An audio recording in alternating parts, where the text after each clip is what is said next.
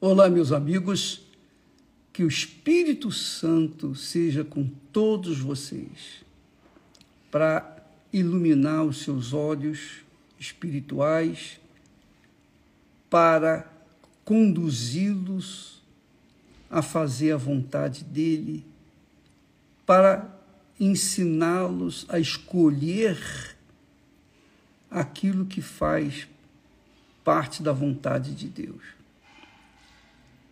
o Espírito Santo vem para que nós possamos entender o nosso Pai eterno e então possamos agradá-lo fazendo a sua santa vontade. Eu sei que que para quem não entende essas palavras, para quem não tem não tem um mínimo um mínimo de interesse nas coisas espirituais, isso não significa nada. Mas para quem está interessado no que é eterno, o que é eterno? Eu quero que você saiba o seguinte: eterno só tem uma coisa que é eterna nessa vida, sabe qual é? Ai, que bacana. A única coisa que é eterna na nossa vida é a nossa alma. O resto tudo passa, tudo cessa, tudo acaba. Mas quem não tem essa visão espiritual, obviamente foca a sua visão, os seus desejos, as suas cobiças nas coisas desse mundo que passam, que cessam que acabam. É ou não é? Você que, que tem uma idade como a minha, ou perto da minha, ou mais do que a minha, você sabe o que eu estou falando. Nós já fomos jovens, né? Nós já fomos muito jovens e até entendemos os jovens. Mas você que é jovem, dificilmente vai entender o que é chegar a essa idade e compreender de forma clara a vontade de Deus para a nossa vida. Quando a gente é jovem, a gente pensa nas coisas desse mundo. Os nossos olhos ficam focados na, nas coisas dessa vida. É igual criança. Quando a criança começa a caminhar, começa a andar, engatinhar, a criança quer coisas que, que coloridas, as coisas que, que chamem atenção. Né? Então ela, ela se dá a, a ela se entrega aquilo que ela vê, ela quer pegar, quer tocar, ela quer usar, quer pôr na boca, não é assim? Criança é assim, é coisa de criança mesmo. Se ela pegar uma navalha, ela vai pegar a navalha e vai querer colocar na boca, como se fosse uma bala, um, um chocolate. Porque é criança, porque a mente dela, tadinha, é uma mente infantil, uma mente criança, é uma mente inocente. Até se, se entende isso. Mas quando ela vai chegando à idade adulta, ela já vai percebendo a diferença. Ela já vai percebendo a diferença entre o que serve e o que não serve. O que é lícito e o que é ilícito. O que é justo e o que é injusto. Aí, quando ela chega na fase adulta mesmo, ela faz as suas escolhas. E quando ela faz as suas escolhas, sempre, sempre é voltada, as suas escolhas são voltadas para o que é físico, o que, é, que o mundo se nos dá, nos apresenta. Então, por isso o mundo está nessa esculhambação generalizada. Ninguém é de ninguém. Essa é que é a realidade. Porque cada um buscando os seus próprios prazeres, as suas próprias cobiças, seus próprios satisfação dos seus próprios desejos, etc, etc, etc. Mas todas as nossas escolhas, todas as nossas escolhas têm um preço, têm um custo. Sejam elas boas ou más, elas têm um custo. Se nós escolhemos o que é bom, nós vamos colher o que é bom, os frutos serão bons. Se escolhermos o que é mal, nós vamos escolher o que é mal também. E isso define bem por que, que Deus proibiu Adão e Eva comerem da árvore, do fruto da árvore, do conhecimento do bem e do mal? Porque se eles não tivessem provado do, da árvore, do fruto da árvore, do conhecimento do bem e do mal, eles não teriam escolha a não ser só escolher o bem e viveriam eternamente. Mas porque agora tem conhecimento do bem e do mal, e a tendência humana é para o mal, eles então erraram, pecaram e a humanidade colhe hoje os frutos das suas é, más escolhas. Mas não é para a gente ficar desesperado, não é para a gente ficar desanimado, nada disso. Deus nos dá uma visão. Ainda assim, nós temos o senso de justiça e injustiça. Os animais não têm senso de justiça. Né? O macaco, por exemplo, eles dizem que o macaco, os que nasceram do macaco, dizem que nós viemos do macaco, os macaquitos. Então, é, mas não tem nada disso, porque o macaco não tem senso de justiça. Qual o animal que tem senso de justiça? Não, o animal tem senso de justiça. O animal tem alma, mas não tem senso de justiça, não pensa, não raciocina, não pesa, não tem a capacidade de prever o futuro e avaliar o que ele, as suas escolhas. Nós podemos, nós temos essa escolha. Olha, peraí, tem esse fruto aqui que é bom, eu vou colher, eu, se eu plantar desse fruto, eu vou colher desse fruto. Se eu plantar daquele fruto que é mal, eu vou colher o que é mal. Nós temos essa capacidade de raciocínio, os animais não têm. Bem, assim sendo, eu queria chegar à conclusão para você que quando a pessoa a, a, escolhe o Senhor Jesus como Senhor nas suas vidas, quando opta para que Jesus venha dirigir a sua vida, que o Espírito dele venha conduzir os seus pensamentos, o seu coração, as suas vontades, para que ele venha ser um instrumento na mão dele. Então, essa, essas pessoas, obviamente, estão plantando para a vida eterna a vida eterna. Aqueles que desprezam a oferta de Deus para nós, que é Jesus, então estão semeando o fruto, ou semelhando a semente que vai dar fruto para a morte eterna. Aliás, a segunda morte.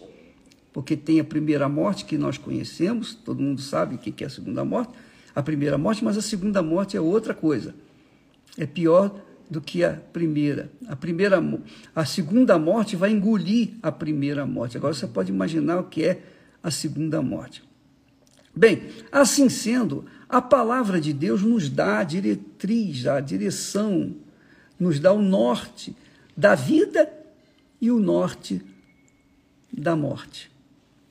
E cada um de nós, com a capacidade que temos, com a inteligência que nós temos, temos que fazer as nossas próprias escolhas. Deus não vai escolher por mim. Ele me dá sabedoria, ele me deu sabedoria, me deu inteligência, raciocínio para e me deu a palavra dele, que dá um, é o mapa da vida eterna. Então eu tomo conhecimento desse mapa da vida eterna, então eu procuro seguir aquela aquela linha que vai dar na vida eterna. Mas há quem, e aliás é, são a, a, a maioria das pessoas, elas escolhem a linha que vai dar na segunda morte, que é a morte, que é o sofrimento, o tormento do, do lago de fogo e enxofre. Bem, olha só, qual o segredo para você fazer a escolha certa e se manter nesse caminho da escolha certa? Aqui está na palavra de Jesus. Olha só o que, Jesus falou, preste atenção. Ele disse assim: o Pai me ama porque eu dou a minha vida.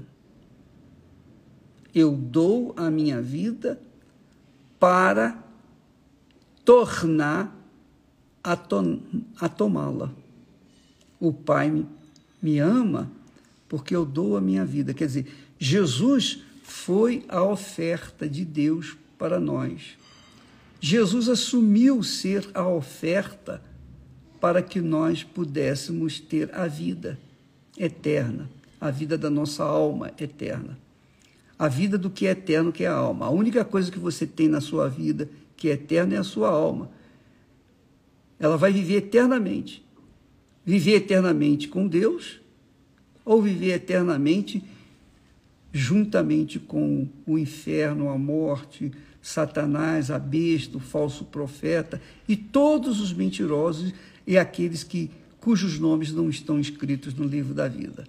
Você vai viver num tormento, é, é, in, digamos, indescritível, insondável. É um tormento eterno.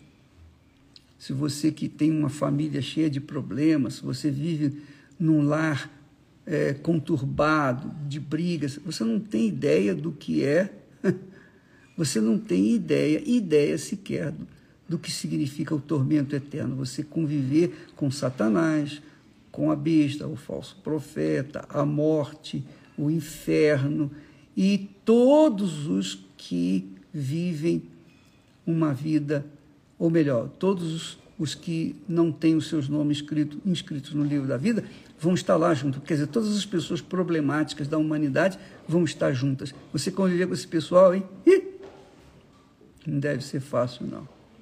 É um tormento eterno. E o pior, não é só o tormento da presença deles, mas é o tormento do fogo eterno, o fogo que não destrói, o fogo que não faz virar cinza.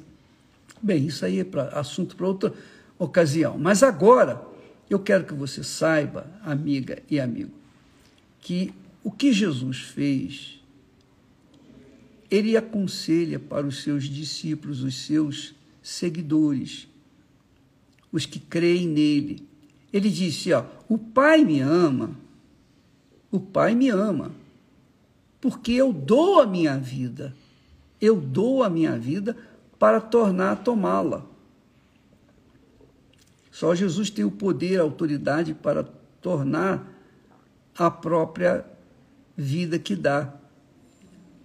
Mas também aqueles que estão em Jesus, aqueles que vivem com a sua fé no Senhor Jesus, aprendem nessas palavras, nessa orientação, que a partir do momento que elas derem a sua vida, a partir do momento que elas também forem ofertas vivas no altar de Deus, então o altar abençoa, o altar unge, o, o altar aceita, o altar consagra.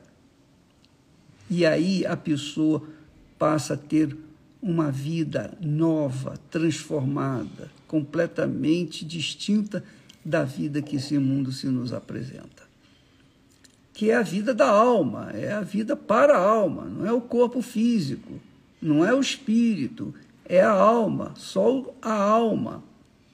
Então ele diz: o Pai me ama porque, o, em outras palavras, o Pai me ama porque eu me ofereço como oferta viva. Eu me ofereço como oferta viva para torná-la a tê-la novamente. Então, quando a gente oferece a nossa vida como oferta viva, o Espírito Santo vem e toma a nossa vida e faz dela a glória de Deus nesta vida, neste mundo.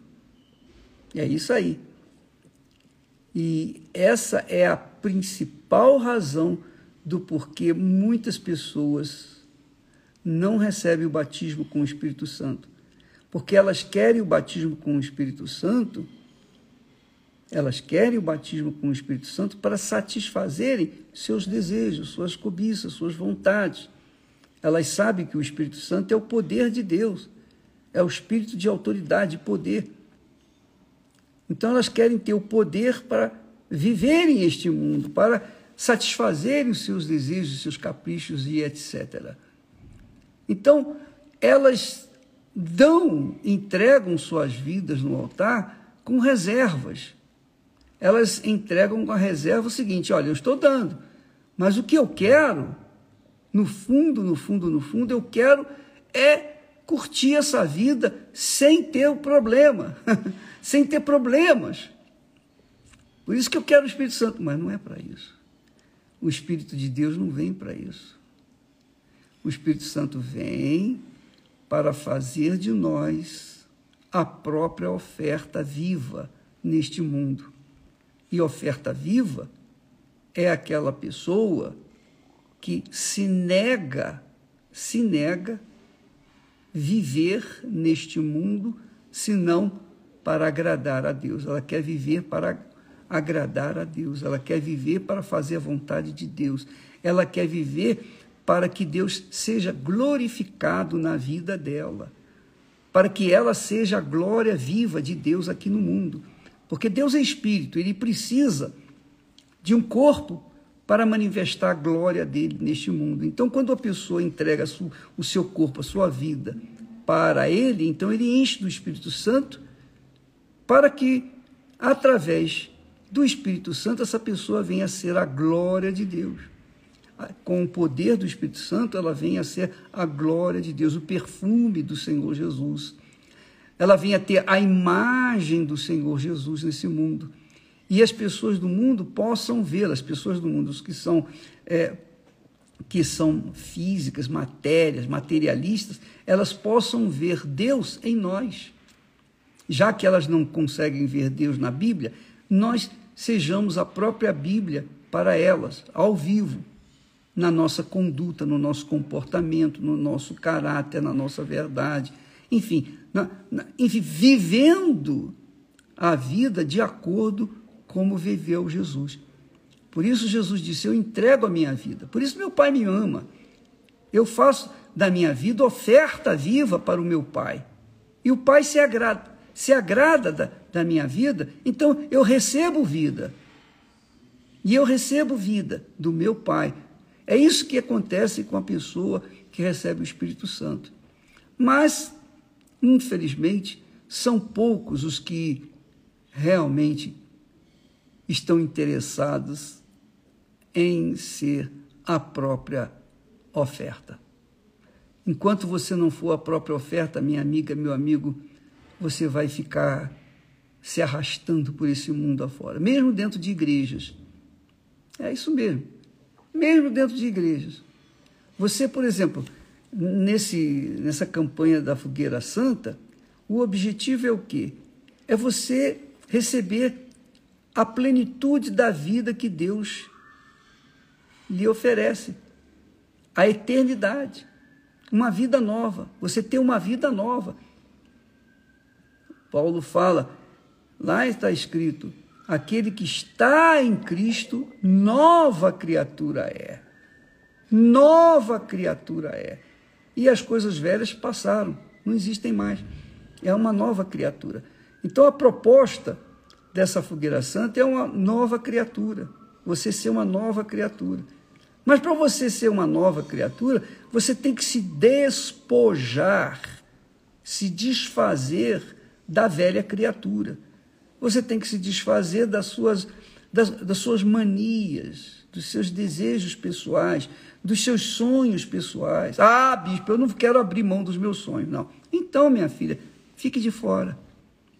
Você vai ver a banda passar e vai ficar chupando o dedo, digamos assim.